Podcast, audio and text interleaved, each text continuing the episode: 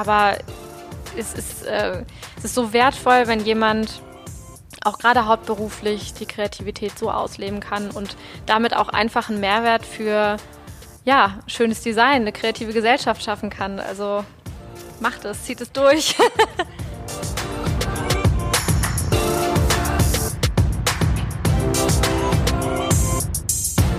Herzlich willkommen bei Get der Podcast für einen guten Start in deine berufliche Karriere. Ich bin Svenja und heute zu Gast bei Effie Home Couture mit der Gründerin Eva Zimmerbeutel. Vielen Dank, dass du dich bereit erklärt hast, einen Podcast mit uns zu machen. Sehr gerne. Willst du dich einmal kurz vorstellen, was macht deine Firma? Wer bist du überhaupt? Ich bin ja Eva Zimmerbeutel, Name schon gehört. Ähm, bin 28 Jahre alt, so. Ich denke, das ist vielleicht noch interessant. ähm, ja, und habe meine äh, mein Label Effie Home Couture 2015 gegründet. Also habe damit angefangen, direkt nach dem Studium.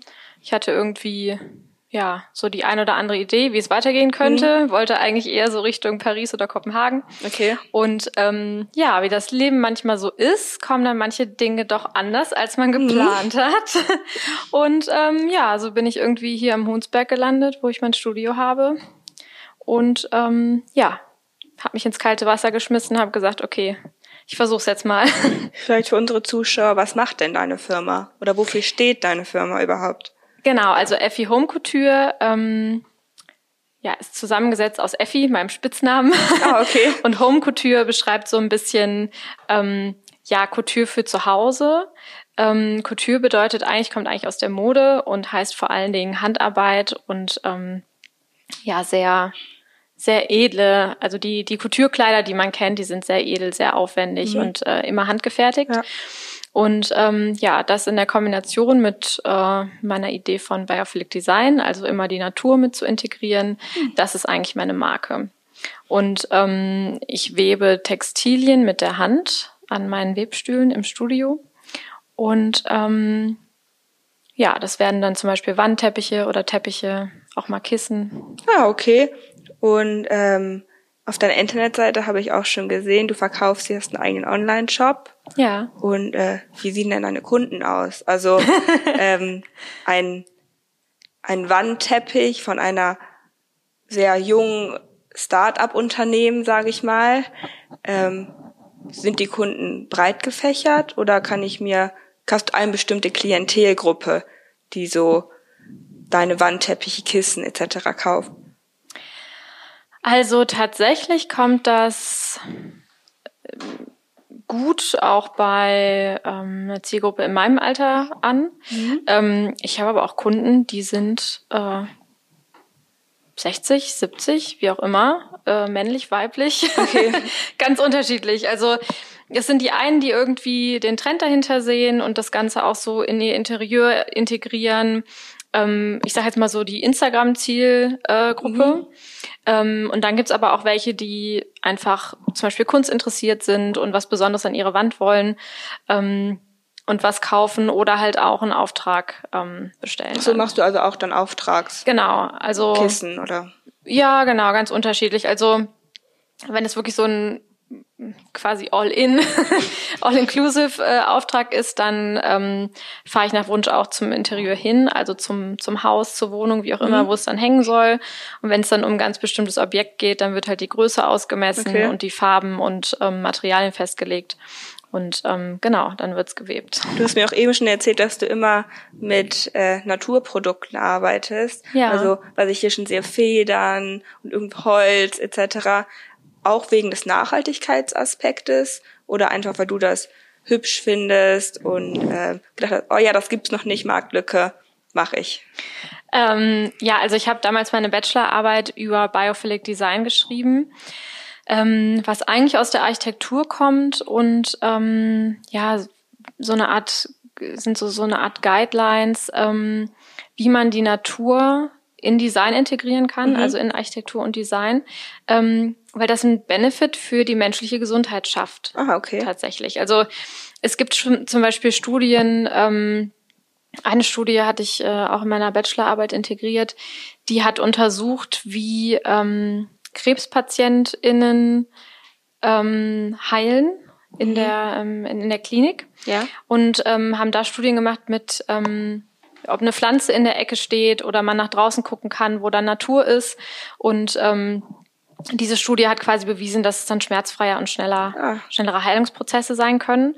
Und das war sowas, wo ich gedacht habe, okay, das ist irgendwie mein Mehrwert. Ich will irgendwie was schaffen, was wirklich auch so ein bisschen ja auch visuell schon Mehrwert ja. bringen kann. Und dann ist es immer so eine Art Faszination, die Natur für mich hat. Also ganz unterschiedliche Dinge aus der Natur. Ähm, und das will ich so ein bisschen widerspiegeln, vor allen Dingen auch in den Wandteppichen. Also da arbeite ich sehr dreidimensional.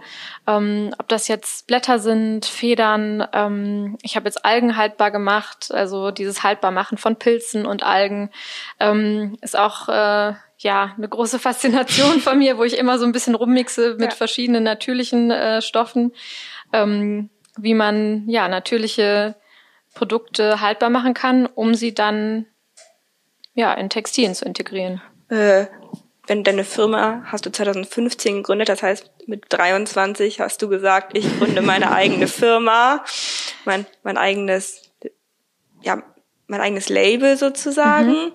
Und das ist ja schon ein großer Schritt mit viel Risiko. Hast du nicht gedacht, ah, wenn das schief geht, dann weiß ich auch nicht, da stecke ich jetzt mein Kapital rein und ähm, mache mir ein Studio und äh, das ist ja schon ein großer Schritt, ne? Klar auch eine große Chance, aber gibt ja auch schon Risiken irgendwo. Hast du da nie drüber nachgedacht? Doch, auf jeden Fall. Also ähm, bei meiner Bachelor-Bewertung in Maastricht ähm, hat ein Dozent noch zu mir gesagt, also der, der Leiter von der Designabteilung meinte, ja, das ist eine super Idee. Ähm, guck, dass du das weiterführst. Und ich habe ihn belächelt und habe gesagt, ja, als ob ich mich mit 23 selbstständig machen würde. ja.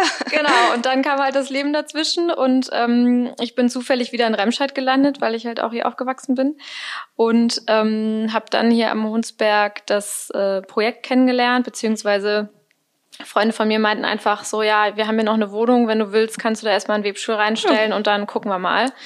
Und ähm, ja, über das Projekt hier, über ins Blaue, konnte ich dann noch erstmal ähm, für relativ lange Zeit, also für ein paar Monate, ähm, musste ich gar keine Miete zahlen. Ah. Und das war quasi so ein bisschen meine Start-up-Hilfe und auch so mit der Grund, warum ich gesagt habe, okay, ähm, ich probiere es jetzt einfach mal. Also natürlich war es auch voll und ganz meine Überzeugung, mhm. aber ich habe schon gebraucht, um wirklich zu sagen, okay, ich gehe jetzt in die Vollen. Mhm. Also ja. Ich habe auch gesehen, dass du ja nicht nur Aufträge machst und für dich arbeitest, sondern auch andere Menschen mit Workshops hier das bei oder versucht den Leuten das beizubringen, wie man äh, ja Natur mit Textilien verbindet, gehe ich mal von aus, dass du mhm. irgendwie so Web äh, Workshops macht, den Leuten das versucht beizubringen, um andere Menschen zu inspirieren und die Kreativität weiter zu fördern oder? Ja, ganz genau. Also erstmal finde ich das Weben an sich eine Technik, die mich sehr fasziniert. Mhm. Also ähm, ich habe anfangs so ein bisschen gebraucht, um in die Technik reinzukommen, weil es ist doch recht komplex. Ähm, aber habe es dann so übers Studium und über mein Praktikum in Dänemark das so ein bisschen lieben gelernt. und das möchte ich gern weitergeben, ähm, weil ich da halt auch ein sehr hohes Potenzial sehe, äh, einmal um natürliche Materialien zu integrieren, okay. aber auch um ähm, Materialien zu recyceln. Also ich arbeite auch viel mit recycelten Materialien oder halt ähm, Reststoffe ähm, irgendwie Teile, die bei der Lederverarbeitung abfallen oder bin da auch immer auf, auf neuer Suche nach äh, Recyclingmaterialien, was man da integrieren kann und da halt so eine Mischung rauszufinden. Und man kann halt aus ganz vielen kleinen, ich sage jetzt mal Fäden oder Lederresten, kann man halt wieder einen großen Stoff oder ein großes Produkt machen. Ja. Und das finde ich ist der Mehrwert ähm, vom Weben mit der Hand, weil man das halt mit dem maschinellen Weben nicht umsetzen kann. Ja, das ist, also ich habe gerade überlegt, wann ich das letzte Mal einen Webstuhl gesehen habe. Ich glaube nie. Also ich weiß ja. nicht, also heutzutage ist es ja nicht mehr so, dass jeder jetzt seine eigenen Teppiche webt oder ja, so. Ja. Und dass man dann als junge Frau auf die Idee kommt, ich webe jetzt meine eigenen Teppiche oder verkaufe sie dann auch und achte darauf, dass es auch noch nachhaltig ist, wahrscheinlich auch langanhaltend. Und äh, das finde ich schon beeindruckend. Und du hast gerade schon von deinem Studium in Maastricht gesprochen. Mhm. Ähm, das heißt, du warst schon damals sehr an Design interessiert und hast dich dann ja auch bewusst für das Studium entschieden? Und wie kam es dann dazu, dass du genau das machst, was du jetzt machst? Ähm, meinst du, warum ich mich fürs Studium entschieden habe? Oder ja, das ist jetzt Textil? Genau. Okay, also ich wollte eigentlich schon, boah, ich glaube, das hat so mit 12, 13 angefangen, dass ich mir immer sicherer wurde, ähm, dass ich eigentlich Modedesign studieren will mhm. und habe auch schon sehr früh angefangen, Vogue zu lesen, was damals so das, das nächste an Mode ja. war. Ähm, und bin dann nach, also ich hatte mich in Maastricht und in Antwerpen beworben, weil da die ähm, die Einführungstage später waren. Also man muss ja immer eine Prüfung machen, ja. wenn man was Kreatives ähm, ah, okay. studieren will. Also eine Mappe abgeben, eine kreative ja. Mappe mit deinen Arbeiten. Und es gab halt Eignungstests. Und in Deutschland waren die aber relativ früh. Also die okay. wären noch während der Abi-Zeit gewesen. Und Maastricht und ähm, Antwerpen waren nämlich irgendwie im Juni oder so. Und da konnte ich das dann umsetzen. Ja, und dann ist es irgendwie durch Zufall dann Maastricht okay. geworden. Also genau. Und dann ähm, habe ich, also in, in Maastricht ist das Studium so aufgebaut, dass man ein ähm, Propedeutic Year hat, wo man quasi alles ausprobieren kann in Richtung Design, Kunst, ähm, Medien. Mhm. Da hat man ganz verschiedene Kurse und kann sich dann ähm, auf eine Abteilung sozusagen, sozusagen dann äh, spezialisieren. Okay. Und das war bei mir dann Mode und Textil. Und dann hat man noch ein Semester gemeinsam und kann sich dann entscheiden, ob man Mode oder Textil macht. Ähm, und tatsächlich habe ich mich dann für Textildesign entschieden, weil ich die Arbeit mit der Fläche ähm, und was man damit alles machen kann, auch in der Fläche dreidimensional zu arbeiten. Ähm, das hat mich so fasziniert, dass äh, ja ich mich doch für Textildesign entschieden habe. Weil bei Mode arbeitet man halt mehr mit der Form, also da wird geschneidert und ähm, ja Textildesign ist zum Beispiel aber auch ähm, Printdesign für ähm, Tapeten zum Beispiel. Okay. Also ist ziemlich breit gefächert. Und ähm, lebst du nur hier von deiner Firma Effie Home Couture oder ähm, hast du noch einen Zweitjob, Teilzeitjob? Verdienst du dein Geld nur hiermit? Ja, also ähm, ich mache nebenbei noch Grafikdesign ah, okay. äh, und Webdesign und äh, Illustration, genau. Und äh, das ist quasi so mein zweites Standbein, aber ich bin hundertprozentig selbstständig und auch sehr glücklich damit. und äh, wenn, wenn ich das hier so sehe, das klingt ganz schön aufwendig, wenn man äh, große Wandteppiche von Hand webt. Wahrscheinlich mhm. auch noch, äh, muss man ja jedes, jeden Faden wahrscheinlich einzeln miteinander verweben. So stelle ich mir das zumindest vor. Dann brauchst du schon ganz schön lange für einen, für einen Teppich und da hängt ja wahrscheinlich auch viel Aufwand und Herz mhm. auch irgendwie an den einzelnen Stücken. Ja, ja, schon. Also es ist, äh, es ist schon sehr aufwendig, weil man, also es gibt Kette und Schuss. Und die Kette wird auf den äh, Webstuhl gespannt und der Schuss wird dann dazwischen gewebt. Mhm im Prozess und ähm, das hast du dir alleine beigebracht oder das habe ich im Studium? Gelernt. Okay. genau das war ein Teil bei uns. Ähm, in Holland generell sind die kreativen Studiengänge sehr praktisch. Mhm. also ähm, wir haben sehr viele Techniken gelernt ähm, und haben sehr praktisch gearbeitet und äh, ja genau. Und wenn ich dann aber einen großen Wandteppich mache also sagen wir mal so einmal einen Meter ich glaube, ich das, das längste und aufwendigste, was ich gemacht habe, war dann bei wenn wir sagen, einmal einen Meter, waren das, glaube ich, 35 Stunden. Also ja. Das ist schon eine Menge, eine Menge Aufwand für eigentlich gar nicht so ein großes Stück, wenn man mhm. ja. darüber nachdenkt, dass man bei in einem Möbelhaus und einmal einen Teppich mal eben mm, mal ja. eben kauft, eine, eine, eine Zeit von drei Minuten vielleicht braucht in der Produktion, weiß ich nicht. Ja. Und wenn du dann da sitzt 35 Stunden am Webstuhl, das ist ja schon ist, eine harte ja, Arbeit. Couture halt. Stimmt, Handarbeit, hat genau, wir ja gesagt. Ja. Und äh, du hast damals gesagt, ich gründe meine eigene Firma, weil ich weil ich keine Firma finde oder weil ich niemanden finde, der das widerspiegelt, was ich gerne machen möchte, oder weil es dein Traum war, selbstständig zu werden, dein eigener Chef zu sein?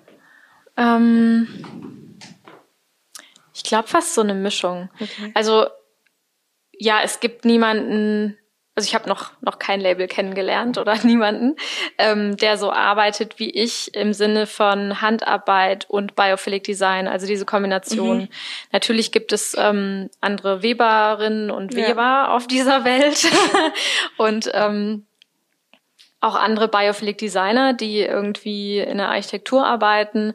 Ähm, ich habe mir aber es wirklich zur Aufgabe gemacht, Biophilic Design schon in das Produkt zu integrieren, also in die Textilien, um so halt den Mehrwert zu schaffen. Und ähm, ja, das war irgendwie, ich hatte schon immer auch ja mein Stil, meine Vision und ähm, tatsächlich ist es wirklich ein Luxus, den man lebt in so einer eigenen Firma, dass man so designen ja. kann, äh, wie man das möchte. Weil in meiner anderen Selbstständigkeit mit Grafikdesign, da arbeite ich viel enger mit Kunden zusammen. Mhm. Ähm, was mir auch genauso viel Spaß macht. Weil die haben ja Wünsche, gerne, die du dann umsetzen musst, wahrscheinlich.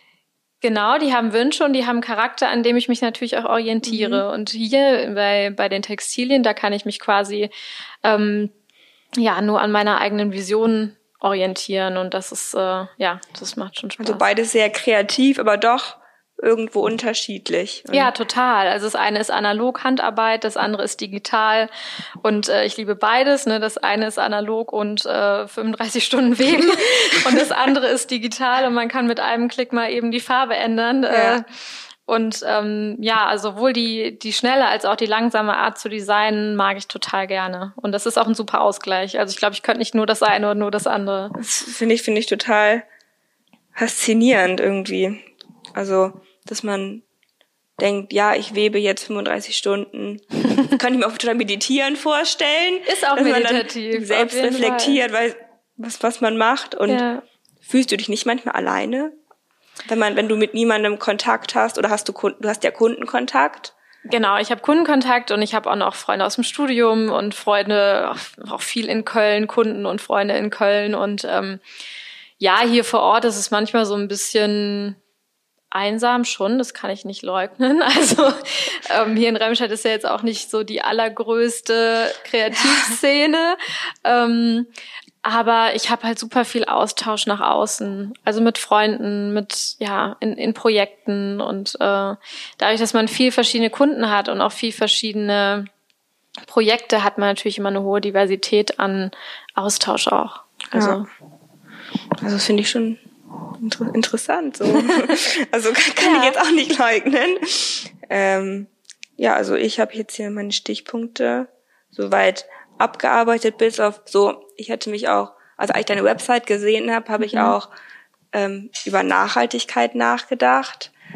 Wenn man sagt, ich möchte Natur oder Naturprodukte in meine Textilien mit einarbeiten, hat das ja immer diesen Nachhaltigkeitstouch, was ich sehr gut finde erstmal, mhm. dass man äh, mit seiner Firma auch irgendwo dafür steht, dass man Produkte hat, die Handarbeit sind, long-lasting sind, und ähm, genau, möchtest du in Zukunft dann auch noch weiter eher diesen Bereich ausüben, also den Bereich, ich webe meine eigenen Produkte und den Bereich eher in der Zukunft fördern? Oder was sind deine Zukunftsideen? Was möchtest du in der Zukunft noch irgendwo erreichen?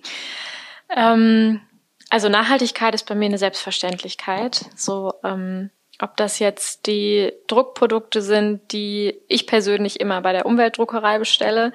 Ähm, für Kunden, die Kunden müssen selber wissen, ob sie nachhaltig äh, drucken wollen oder nicht. Ähm, mein Studio bezieht äh, Ökostrom und das sind für mich so Sachen, da ähm, muss ich gar nicht drüber nachdenken. Das ja. ist einfach Teil von mir und äh, ich bin mit Nachhaltigkeit aufgewachsen und es ist irgendwie eine Sache, da, ja, da muss man eigentlich gar nicht drüber reden. Ja. ähm, mein Ziel ist es eigentlich, äh, oder mein, ja, mein, ich sage jetzt mal, mein Hauptberuf ist es, meine Kreativität in Projekte und Produkte zu stecken. Und mhm. ähm, was jetzt gerade das Projekt und das Produkt ist, ähm, kann total variieren. Die Textilien sind aber eine, eine ähm, Sache, die werden immer irgendwie Teil von meinem Leben bleiben. Also egal, ob okay. ich jetzt irgendwie ähm, das als Hauptberuf mache oder nebenbei. Also im Moment ist die Tendenz äh, steigend. Also es läuft auch mit den Textilien sehr gut. Also mehr ähm, Kunden, mehr Aufträge. Genau, also auch so eine, gerade auch so eine Marke, die in so einen ja, ich sag jetzt mal, so einen künstlerischen Bereich geht, die muss man erstmal etablieren, ja. ne, da müssen Leute von hören und viel ist wirklich über ähm, ja, Kontakte und okay. die hat das gesehen und er fand das cool und so geht das dann ja. weiter. Ähm, ich habe 2018 auf der IMM ausgestellt, das ist eine Möbelmesse in Köln, ja. Ah. eine sehr große ähm, um da auch nochmal auf Masse ähm, zu gehen, um also ja quasi als Großakquise auch für ArchitektInnen. Ja. Ah. Aber ähm, ja, da kam tatsächlich gar nicht so die Masse zurück, wo ich, wo ich dann gemerkt habe, okay, ähm, weil eigentlich werden die Materialien, also die Textilien auch auf äh, als Metaware bestellt. Also ne, da können Architekten dann sagen, okay, ich brauche für die Wand ähm, drei mal drei Meter. Ähm, was kostet das? Wie kannst du es produzieren ja. und so weiter? Und dafür mache ich dann so kleine ähm, Textilproben. Ähm, aber das ist natürlich nicht so einfach zu verkaufen wie jetzt mal ein kleineres Stück für ja. ne, über private Kunden. Und ähm, ja, es ist alles sehr breit gefächert. Okay. Und ähm, ja, ich liebe aber die Arbeit, weil es halt so ja so unterschiedlich ist. Ja, es klingt auch sehr mhm. unterschiedlich, wenn du verschiedene Standbeine hast, wahrscheinlich mhm. verschiedene Produkte. Und wenn dann noch mal ein Kunde kommt und sagt, ja, ich habe da ein Haus und ich wünsche mir genau das, mhm. dann ist es wahrscheinlich auch mal interessant, genau einen Kundenauftrag dann zu weben oder herzustellen oder ja, auf jeden Fall. Also es ist halt immer eine, eine andere Herausforderung, ne? äh, je nach Kunde.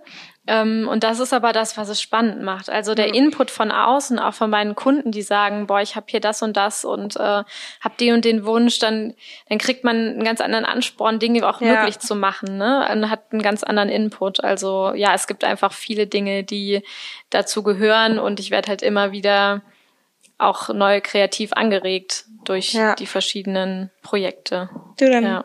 Habe ich, glaube ich, alle meine Fragen durch. Fand ich sehr interessant. Danke, ja, das dass du dich bereit erklärt hast. Sehr gerne. Hast du noch irgendwas, was du unbedingt an unsere Zuhörer loswerden möchtest? Irgendwelche Tipps oder Ratschläge, die du noch sagst, das muss jeder wissen, der eventuell auch mit dem Gedanken spielt, selbst, sich selbstständig zu machen nach dem Studium mit einem, weiß ich nicht, Designstudium. Mhm.